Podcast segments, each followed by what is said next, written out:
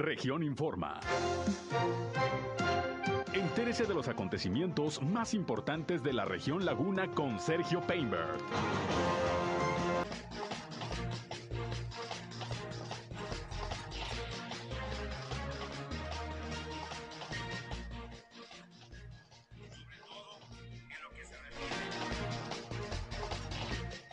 Pide su renuncia la fiscal del estado de Durango.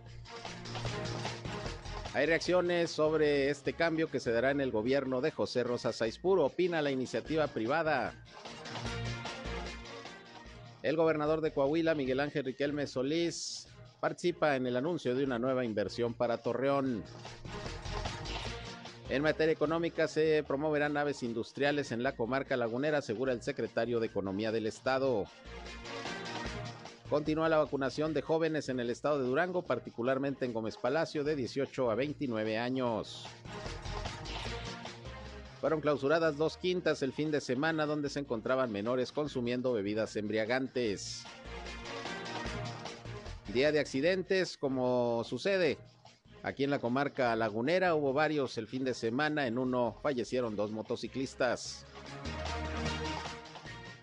Esto es algo de lo más importante, de lo más relevante que tenemos de noticias, de información aquí en esta segunda emisión de Región Informa. Gracias como siempre por su atención, por su compañía. Son las 13 horas, una de la tarde con dos minutos de este lunes, iniciando la semana 14 de marzo ya del año 2022. Les saludo como todos los días, soy Sergio Peinbert, usted ya me conoce, acompáñenos, quédense con nosotros. Vamos a la información.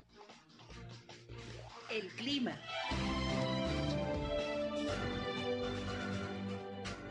El día de hoy tenemos todavía temperaturas frescas por la mañana, producto de la masa de aire frío que está impulsando el sistema frontal número 35. Eh, Esto nos ocasionó temperaturas mínimas aquí en la comarca lagunera de 8 grados centígrados. Espera que para mañana por la mañana amanezcamos con temperaturas de los 6 a los 7, perdón, de los 7 a los 8 grados centígrados nuevamente, cielo principalmente despejado y hacia las horas de la tarde temperaturas de los 28 a 30 grados centígrados vamos a mantener esta, estas temperaturas, lo que es lunes, martes y miércoles, se van a mantener aquí en la comarca lagunera estas temperaturas de frescas a frías por la mañana.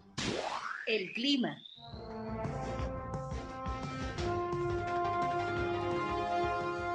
Bien, gracias como siempre a José Abad Calderón, previsor del tiempo de la Comisión Nacional del Agua, que nos proporciona muy tempranito en nuestra primera emisión el reporte climatológico. Una mañana fresca, sin embargo, pues ahorita ya está haciendo bastante calorcito aquí en nuestra región. Gracias como siempre por estar con nosotros en esta segunda emisión, en donde como siempre le tenemos la información más importante, lo más relevante de lo que ha acontecido hasta este momento en eh, La Laguna, en Coahuila y en Durango, a través del 103.5 de frecuencia modulada regional Radio, una estación más del grupo Región, la Radio Grande de Coahuila. Yo soy Sergio Peinbert, usted ya me conoce y como siempre les invitamos en este espacio a informarse, pero también a entrar en contacto con nosotros, sobre todo en este espacio, si ustedes tienen algún reporte, eh, algún problema que tengan en su comunidad, en su calle, en su colonia, en su ejido, desean la atención de alguna autoridad, pues aquí estamos a sus órdenes, como siempre, listos para atenderles. Queremos ser un enlace entre ustedes y las autoridades para que los problemas de su comunidad se puedan resolver. Nuestra línea para tal efecto les atiende desde este momento 871-713-8867,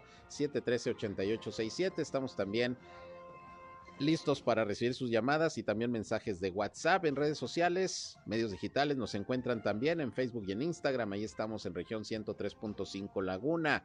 Igualmente, ya saben, estamos en eh, Facebook Live transmitiendo en vivo y en directo a través de esta red social. Un saludo a quienes ya se están sumando a nuestra transmisión por Facebook. Y yo les recuerdo que estoy en Sergio Peinber Noticias en eh, Facebook, en Twitter, en YouTube, en Instagram y en sergiopeinber.com, mi portal web de información que les invito a visitar. Ahí están nuestros enlaces también para que nos escuchen en nuestras transmisiones de radio. Y sin más, vámonos, vámonos con lo más importante hoy en la información.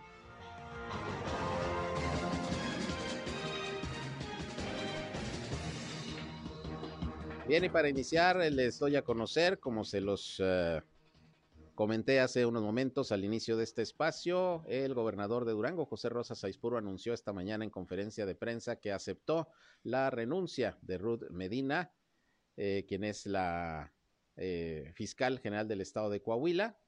Deja el cargo, dijo el gobernador, bueno, pues en un ambiente donde la incidencia delictiva, sobre todo los delitos de alto impacto, han disminuido de manera importante. Hay áreas de oportunidad que cubrir y bueno, pues se acepta la renuncia de la fiscal Ruth Medina. Vamos a escuchar lo que esta mañana, precisamente en eh, esta conferencia de prensa ya en Durango Capital, comentó sobre esto el gobernador José Rosa Saizpuro. Escuchemos.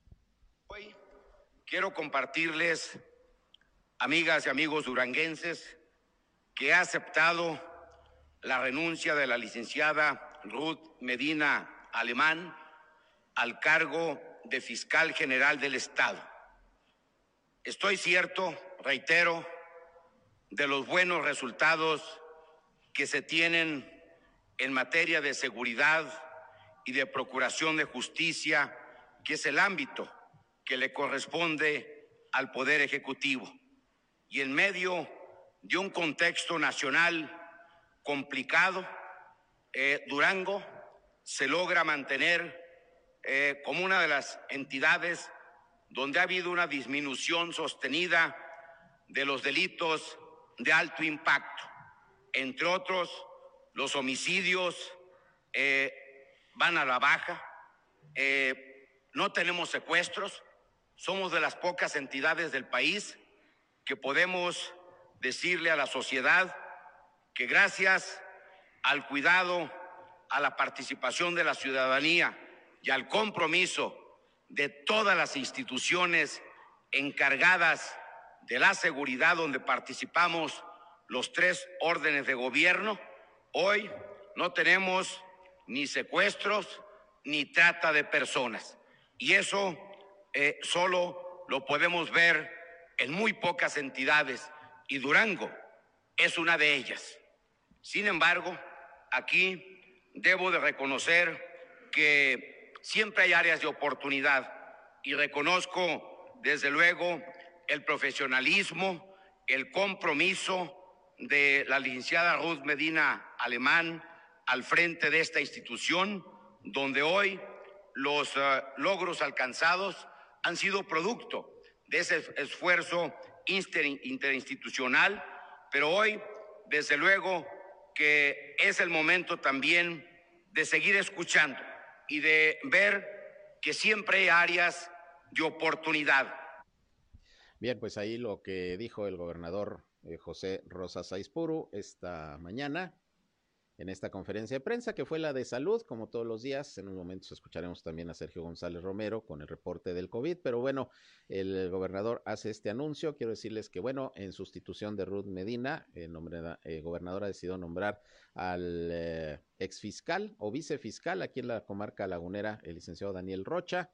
Él venía fungiendo como titular de la vicefiscalía en la laguna de Durango y bueno, será quien ocupará el cargo de fiscal. Pues por lo pronto y si no sucede otra cosa, hasta el final de la administración de José Rosa Saizpuro, que como usted sabe ya está en su último año. Pero comenzaron a haber algunas reacciones, por ejemplo, de la iniciativa privada, que por cierto ha venido señalando aquí en la comarca lagunera como, pues en lo que va del año, la mayoría de los delitos que se están eh, registrando, sobre todo el tipo patrimonial, pues se están presentando en la laguna duranguense. Hay que recordar, por ejemplo, el reporte que hace unas semanas dio a conocer el Consejo Cívico de las Instituciones Laguna, donde indicaba que en la zona metropolitana de la Laguna, donde se incluyen Gómez Palacio y Lerdo, eh, bueno, pues del 100% de los delitos que se tenían denunciados y de los cuales tomó conocimiento la autoridad, pues el, el 70% eh, se estaban cometiendo en la laguna de Durango. Hace unos días incluso el grupo empresarial de la laguna se reunió con el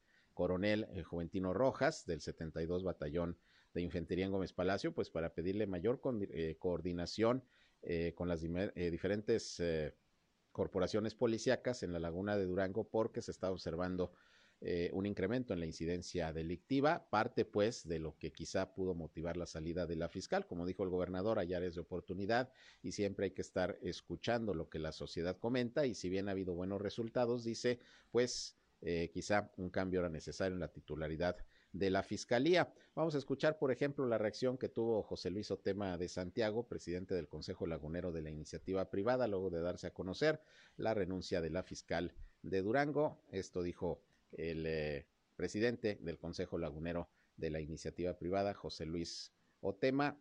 eh, quien, eh, bueno, reconoció que ya desde hace tiempo se venía señalando que había problemas con la seguridad en los últimos meses, sobre todo en la laguna duranguense. Esto dijo.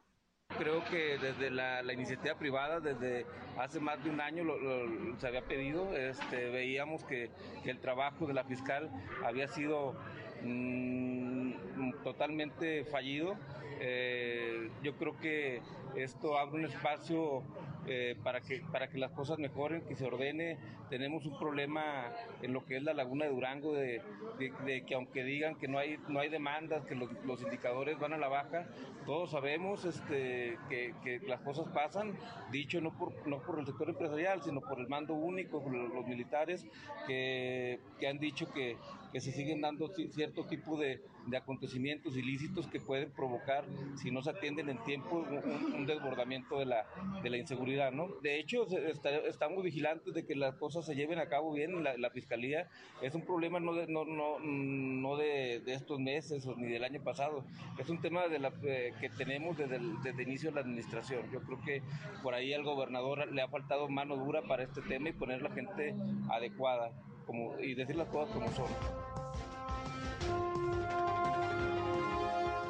Bien, pues dura la crítica ahí de José Luis Otema, presidente del CLIP, del Consejo Lagunero de la Iniciativa Privada, al tema de la seguridad en Durango y sobre todo dice, pues no estaba funcionando la, la fiscalía en manos de Ruth Medina y bueno, pues ahora se, se da este, este cambio. Como le decía, el gobernador nombró a Daniel Rocha, ex vicefiscal en la Laguna de Durango, como nuevo fiscal. Obviamente esto lo tiene que ratificar el Congreso del Estado y bueno, pues eh, a esperar, a esperar mejores eh, resultados en materia de persecución del delito, que es lo que precisamente tiene como labor la Fiscalía. Pues vamos a ver qué más reacciones hay. Por lo pronto es el anuncio hecho hoy por el gobernador José Rosas Aispuru. Y bueno, hablando de la cuestión de seguridad, precisamente el pasado sábado como cada semana, el alcalde de Torreón, Román Alberto Cepeda, encabezó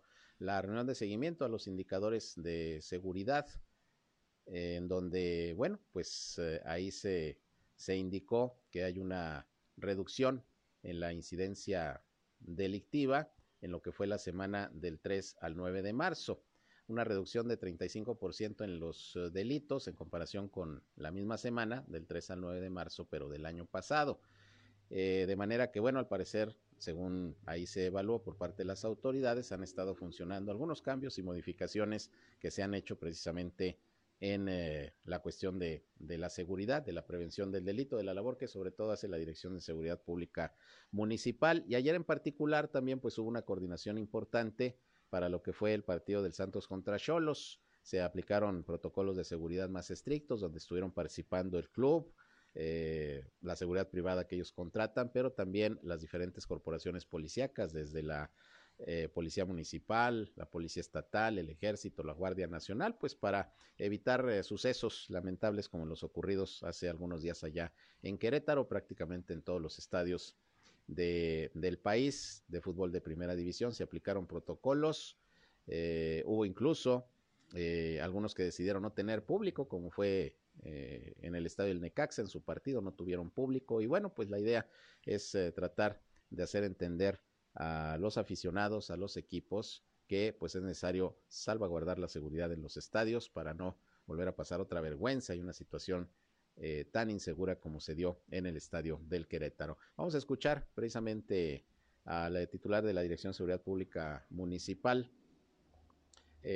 precisamente sobre cómo se desarrolló el operativo el día de ayer eh, domingo. César Perales es el titular de la corporación y esto dijo sobre cómo estuvieron trabajando en este operativo especial de reforzamiento de la seguridad en el estadio Corona.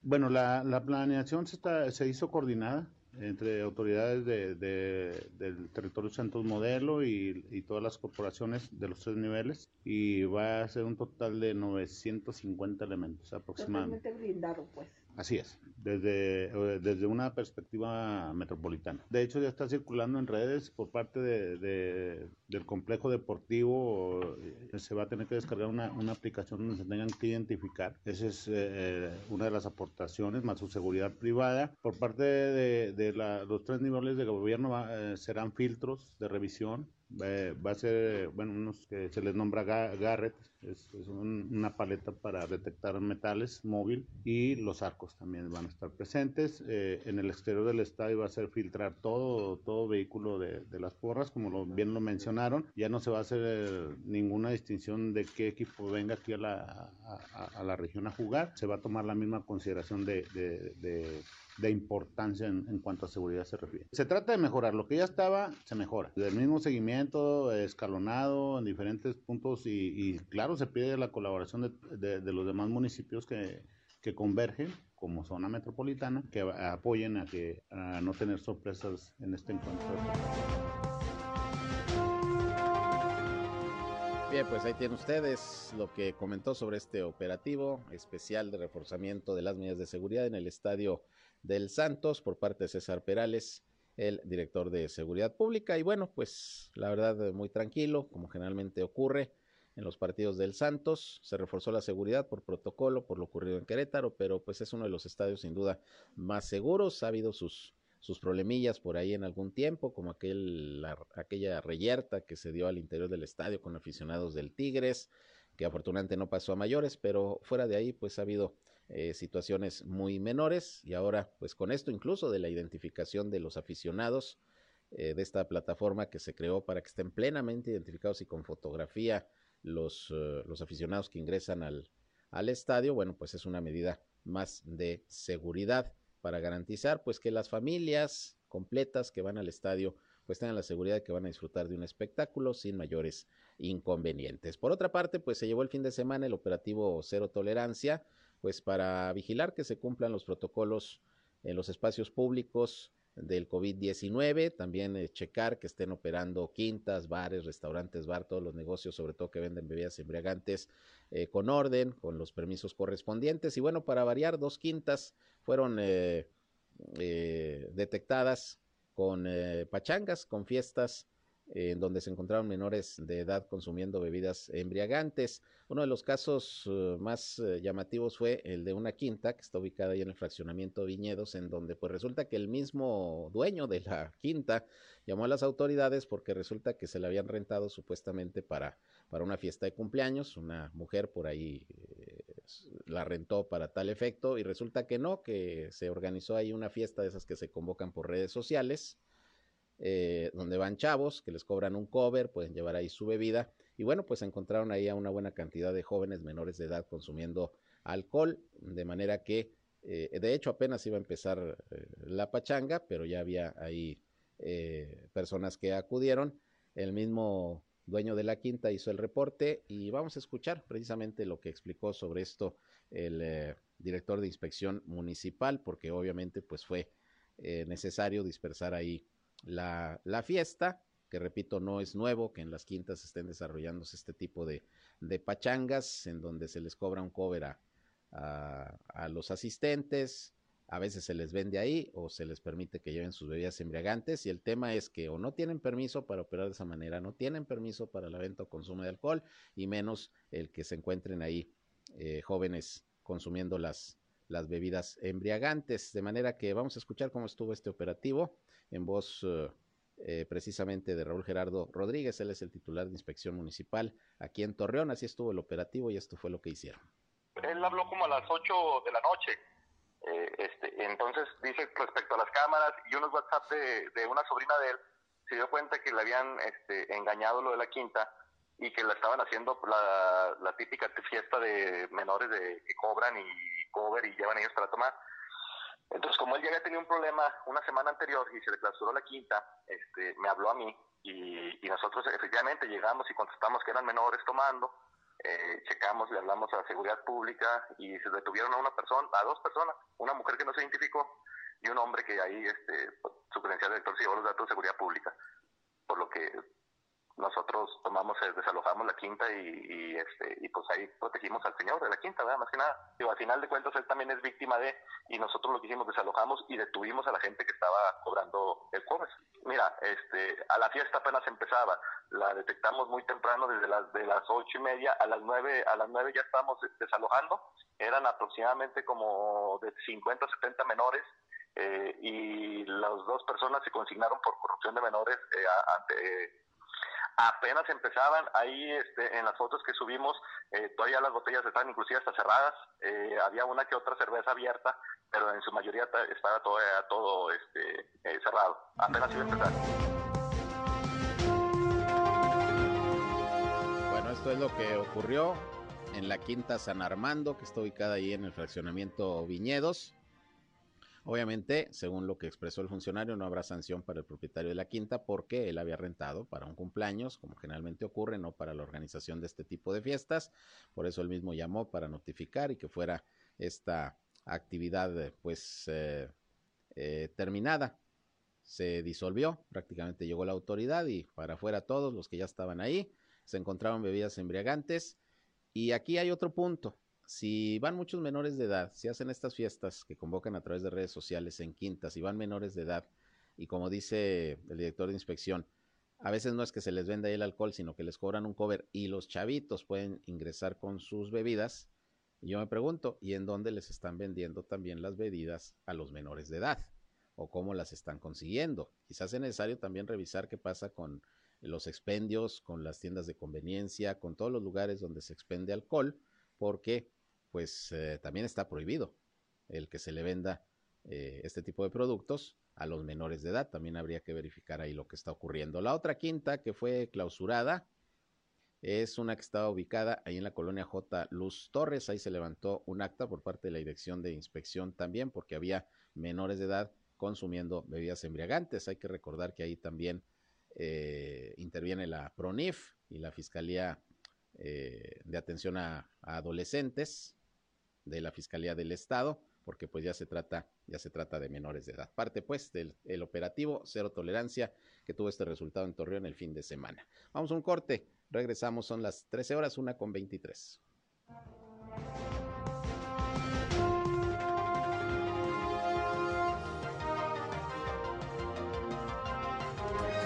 Región Informa. Ya volvemos. Al aire, región 103.5. Continuamos en región Informa.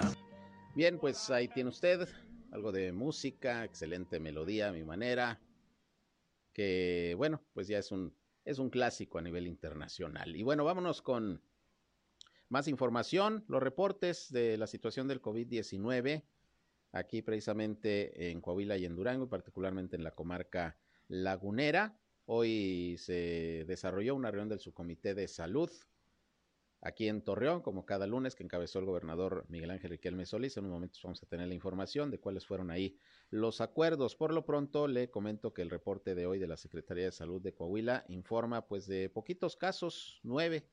Ayer fueron siete, hoy solamente nueve casos positivos y cero de funciones, afortunadamente. Ayer también, domingo, el reporte era de cero de funciones y bueno, esto nos habla de cómo pues afortunadamente va descendiendo ya de manera drástica el eh, problema de contagios de COVID-19, sobre todo de la variante Omicron que nos trajo, pero con una situación tremenda durante lo que fue el mes de enero y parte de febrero, con eh, miles de casos de contagios, eh, lamentablemente muchas muertes, la hospitalización, bueno, se mantuvo más o menos tranquila, pero, pero ya vamos saliendo de esta cuarta ola pero hay que seguirnos cuidando. Por lo pronto, estos nueve casos se presentaron, cinco en Saltillo, tres en Torreón y uno en Monclova. Ya con estos números llega Coahuila a poquito más de dos años de pandemia a 146.505 casos positivos de virus SARS-CoV-2 y son ya 8.731 decesos. Repito, afortunadamente ni ayer ni hoy se reportan muertos por COVID-19. También bajó el número de hospitalizados. Ayer eran 31. Hoy se reportan 29 entre casos sospechosos y confirmados de virus SARS-CoV-2 en todo el estado. Son 12 pacientes de Torreón, 8 de Saltillo, 3 de Piedras Negras, 2 de Monclova, 2 de Sabinas, uno en Acuña y uno en Sabinas. Ahí tiene usted pues el reporte de Coahuila sobre el COVID-19. Recuerde que Coahuila está en semáforo epidemiológico en verde, como prácticamente todo el país. Durango igualmente está en verde y también reporta sí más casos, pero también cero decesos el fin de semana y hoy, afortunadamente. Esto allá en Durango. Vamos a escuchar el reporte del doctor Sergio González Romero, secretario de salud de aquella entidad. Son 65.684 confirmados con 3.422 defunciones. Hoy reportamos seis casos, una mujer y cinco hombres, cinco de Sandimas y uno de Gómez Palacio. Y en las barras horizontales vemos que son 36.046 en el municipio de Durango, 13.537 en Gómez Palacio y en Lerdo 3.200 y excepto en Sandimas, ya llegamos a 1165, los demás municipios están estables.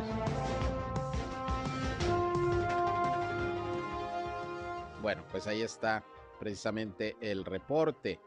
Y bueno, pues eh, finalmente déjeme le comento una buena noticia. Ahora sí es oficial, ahora sí es oficial que el gobierno del estado a través de la Secretaría de Salud anuncia eh, este lunes la eliminación del uso obligatorio del cubrebocas en espacios abiertos en el estado de Coahuila.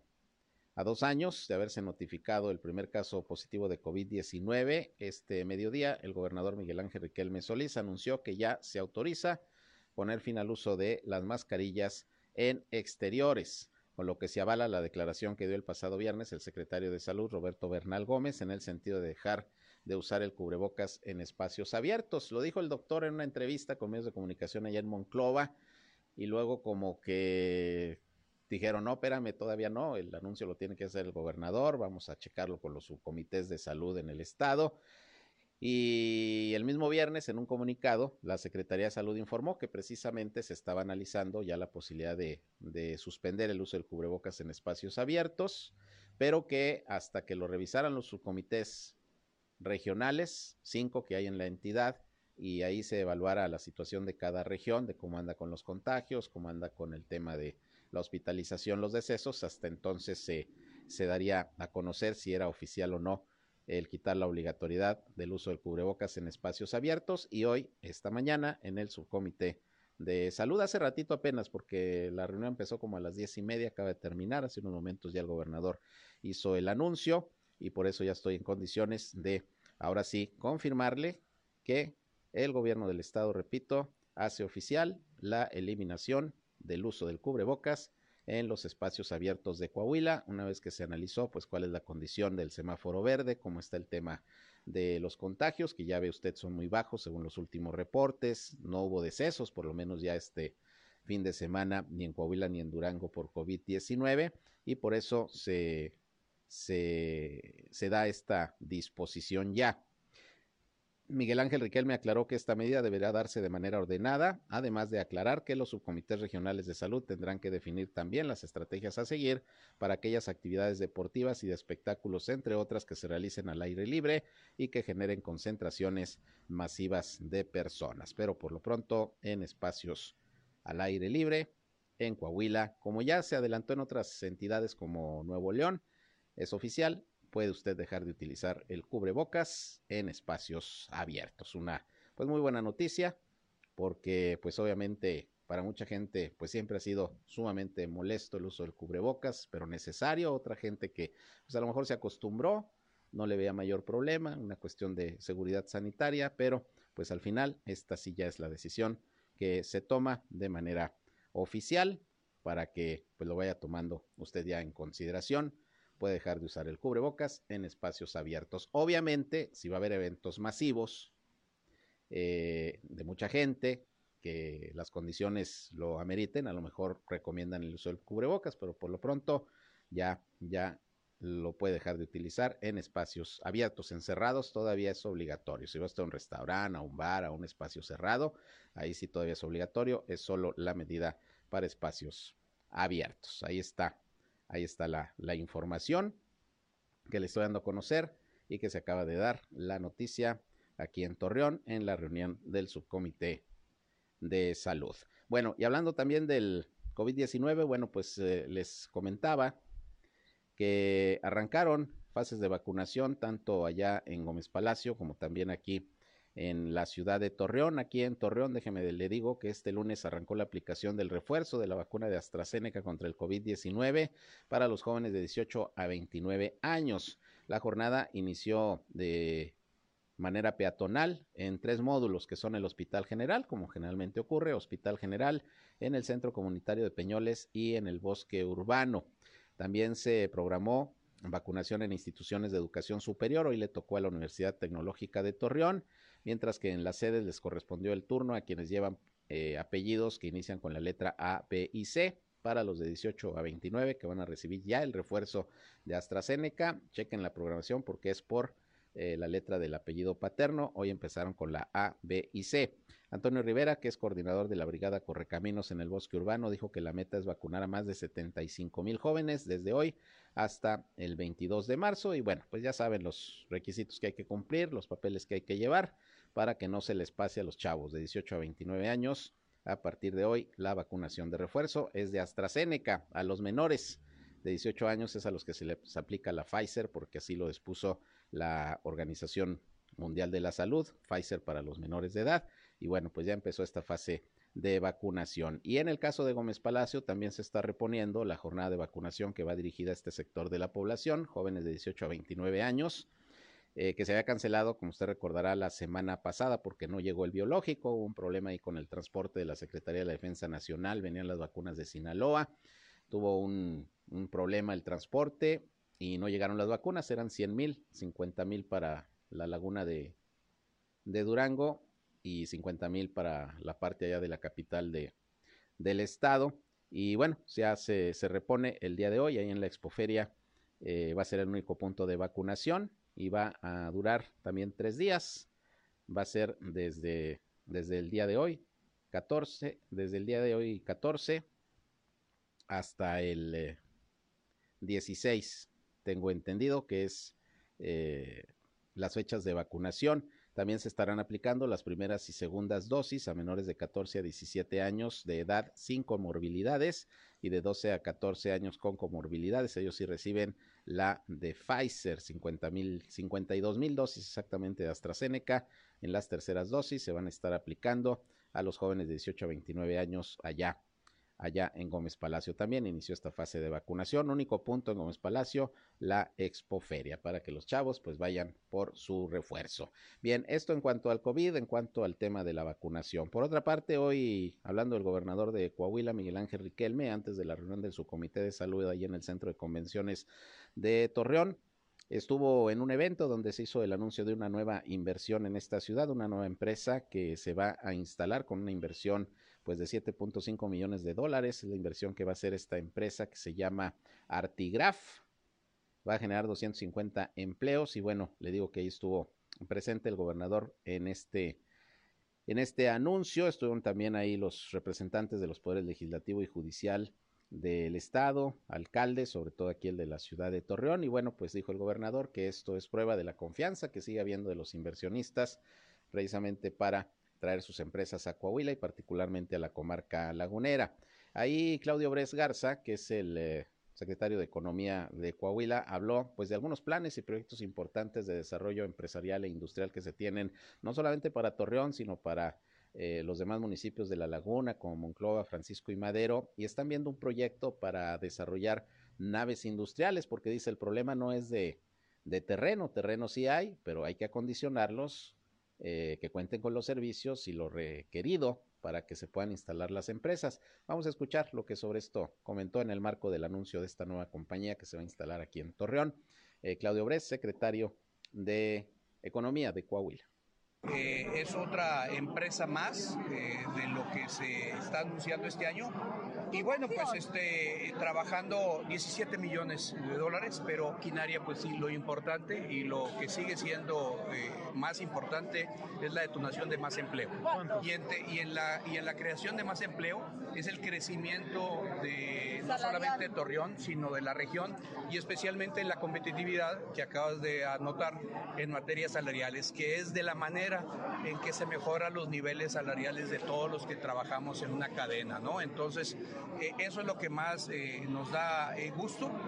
hoy empezamos a, a trabajar con una estrategia en materia de parques industriales y de la disponibilidad, no de tierra, de la disponibilidad de naves que puedan estar eh, en un tiempo de menos de seis meses listas, que nos pueda mantener en el mercado de atraer empresas que en muy corto plazo requieren de instalaciones. Entonces, ahí es donde estamos trabajando y no solamente en Torreón, Matamoros especialmente, se está haciendo un esfuerzo importante. Eh, a final de cuentas, todo es lo mismo. Eh, el que se genere un empleo en, Chávez, en Francisco Madero, o que se, o que se produzca en Matamoros, eh, el consumo de la gran parte de esa familia lo va a hacer en Torreón y se mezclan las, las relaciones comerciales. Entonces, eh, el papel del gobierno del Estado es hacerlo por igual, un poco más independiente, pero aún así con un esfuerzo con el alcalde y otros en San Pedro, por la distancia un poco y para no movilizar gente desde allá a los centros de trabajo acá. Se está haciendo un esfuerzo allá. Eh, mira, eh, más que naves, es la garantía de las empresas, pero especialmente la garantía de los inversionistas locales que tienen la tierra y especialmente de tener las condiciones de los parques pero especialmente para lo que queremos. ¿Qué queremos? ¿Qué queremos? Alta tecnología. ¿Qué queremos? Digitalización. ¿Qué queremos de lo que viene en el futuro? Ahí es donde estamos haciendo la inversión con algunos empresarios que hoy estuvieron aquí, que tienen parques industriales, tanto en Torreón como en Matamoros especialmente. Bien, pues ahí los planes, proyectos que dice Claudio Bres se tienen para desarrollar el sector empresarial, naves industriales, parques industriales, también aquí en la comarca lagunera y que no todo sea en Torreón. También hay que buscar las opciones de, Matamoros, de Francisco y Madero, que son los municipios pues, más cercanos a, a, lo que es la zona metropolitana de la laguna. San Pedro pues está un poquito más lejos, pero también pues hay que incentivar su desarrollo económico y proponerlo a las empresas este y los demás municipios como posibilidades para la inversión. Bien, vamos a otra pausa y regresamos. Son las 13 horas, una ya con 42.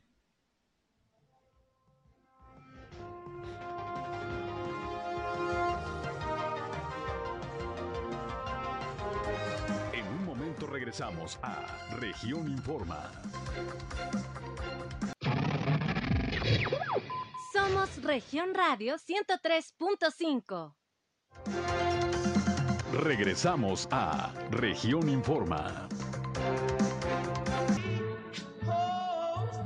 Bien, regresamos, son las 13 horas, la una con 47 minutos. Y hoy surgió cierta preocupación y hasta molestia, sobre todo a los conductores que estaban circulando por la mañana, por ahí de las nueve y media, 10 de la mañana, por la calzada Colón entre la Hidalgo y la Allende, porque había elementos de tránsito y vialidad, pues cerrando ahí toda la calzada Colón en ese tramo.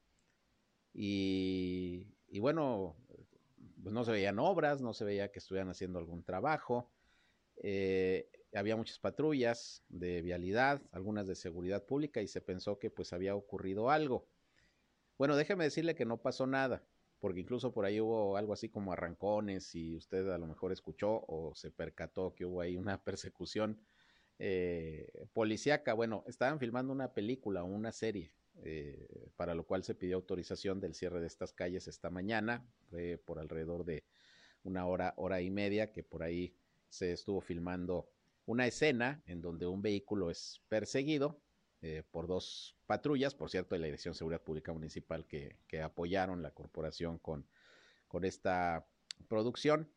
Y, fue la escena que filmaron, pero obviamente tuvieron que cerrar ahí la calzada Colón, pues para evitar cualquier problema. Había muchos curiosos, eh, había muchas personas ahí observando la, la escena, pero siempre se estuvo salvaguardando la, la seguridad eh, de toda la gente que por ahí estaba, pues observando la filmación de esta, eh, de esta escena. Y bueno, ya tendremos más datos, a ver de, qué serie o qué película se trata. Hasta ahorita solamente nos confirma la autoridad que, bueno, se dio autorización para el cierre de la calzada Colón en el tramo que le comento. Eh, se facilitaron eh, patrullas de la Dirección de Seguridad Pública para, para llevar a cabo la filmación de esa persecución. Eh, hay un vehículo rojo ahí que, que, rechinaba llanta y pues ya sabe, ¿no? Tipo película, al fin. Y, y, bueno, pues ahí los curiosos pues viendo la filmación, ¿no? Pero eso fue, no hubo ningún problema, ningún hecho delictivo, no hubo ningún accidente, se cerró todo ese tramo de la colón esta mañana porque iban a filmar eh, escenas de una producción y para lo cual se contó obviamente con toda la autorización porque había oficiales de tránsito ahí resguardando la, la vialidad y, elementos de seguridad pública que incluso pues ahí participaron eh, en dos patrullas en la filmación. Pero eso fue para que no se preocupe. Y bueno, lo que sí es que hubieran dado aviso antes, ¿no? De que esto se iba a desarrollar, pues por lo menos para avisarle a la gente que, que tomara algunas otras eh, vialidades, porque ahí durante un buen rato iba a estar cerrado. La escena la firmaron, según me dicen, como tres o cuatro veces, porque ya ve que luego a la primera no queda, pero eh, eso fue, fue la filmación ahí de una serie, de una película, ya tendremos más información, pero todo, todo transcurrió sin, sin problema, y los que andaban ahí de curiosos, que, que salieron ahí pues hasta como público en la filmación, pues... Eh, eh, pues obviamente captando ahí eh, los momentos de la filmación de, esta escena. Bueno, eso fue lo que ocurrió ya ahí en la calzada Colón para que no se vaya usted a preocupar. Bueno, por otra parte, eh, hablando del tema empresarial, Luis Garnier, que es el presidente de la eh, Asociación de Colonos de la Ciudad Industrial, habló también sobre los planes y proyectos que se van a desarrollar para mejorar las condiciones de este sector industrial, luego de una reunión que sostuvieron la semana pasada con el alcalde Román Alberto Cepeda, que aquí le transmití la información de los resultados de esa reunión, se van a ver temas de alumbrado, de pavimentación, pero hay otro muy importante que es el de buscar eh, colocar cámaras inteligentes en todo ese sector, pues para brindar una mayor seguridad. Son planes, proyectos que tienen los industriales aquí de Torreón, los de la zona industrial particularmente. Vamos a escuchar lo que sobre esto comentó el señor Luis Garnier.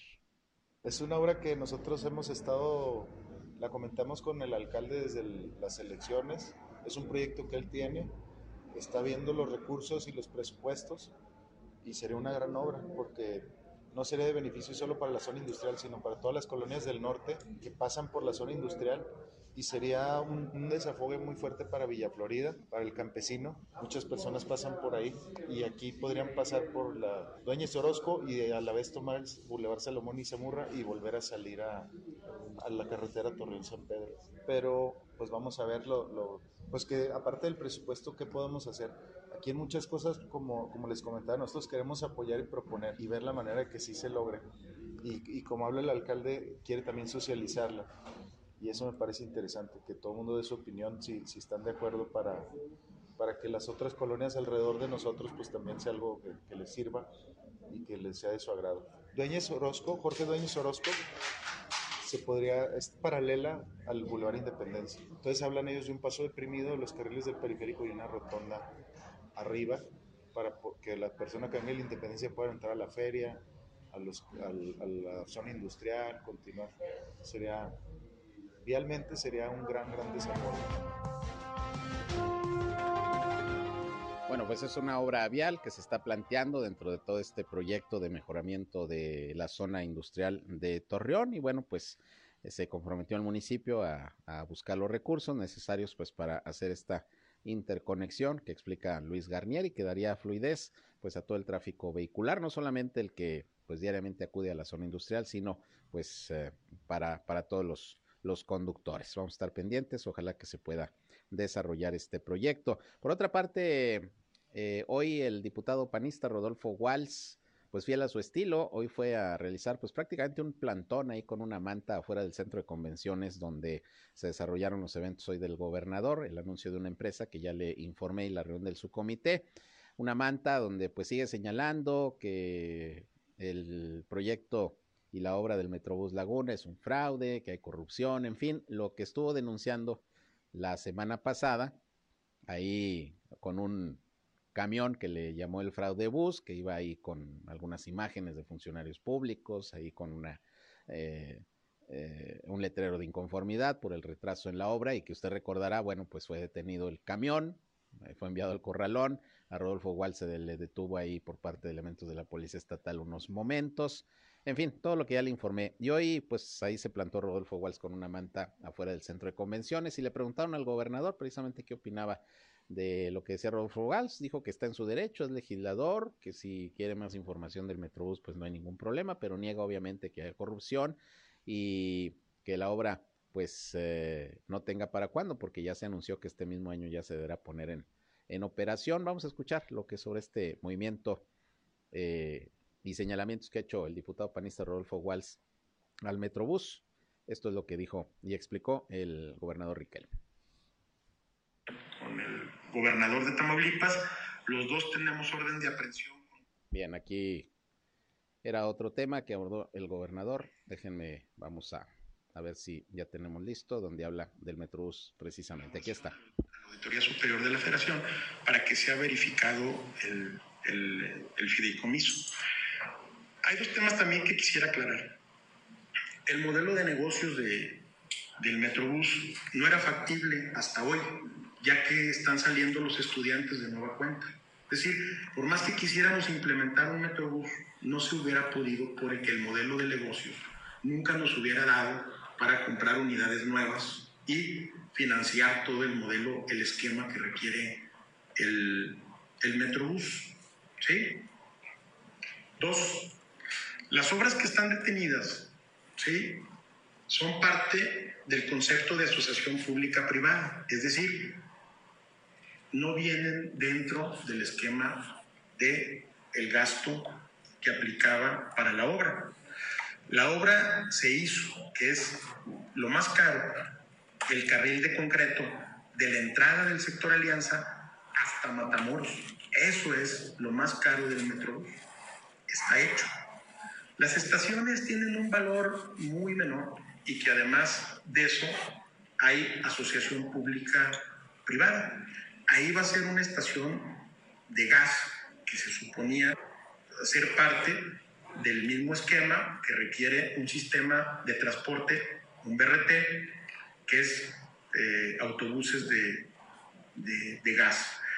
Como el costo fue una parte también, le entramos en el municipio y luego con el gobierno del estado, deja de correr la suerte de lo que originalmente fue el fideicomiso para el sistema de transporte, porque la misma federación cortó el proyecto original que viene desde Lerdo hasta, hasta Torreón. Entonces Torreón, digo, el Coahuila decide si lo vamos a hacer, aunque nos cueste el resto a nosotros. Entonces lo vamos a seguir, le vamos a seguir invirtiendo para terminar las estaciones. Ya estamos en pláticas con quienes le, apostaron en su momento al proyecto. La obra no tarda ni tres meses, lo que son las estaciones, esas no tienen ningún, ningún problema. Lo más, eh, lo más este, complejo es el sistema de recaudo y la construcción del, del este, carril confinado de concreto.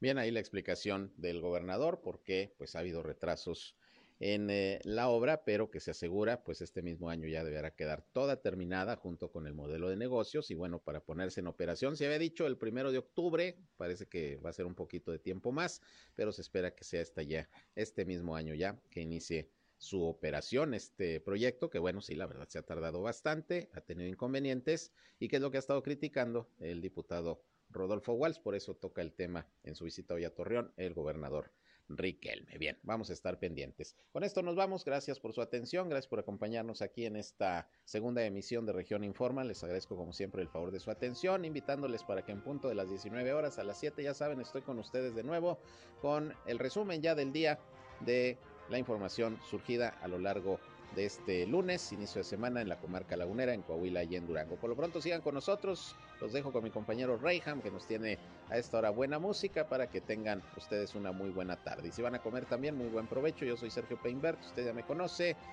Buenas tardes, buen provecho.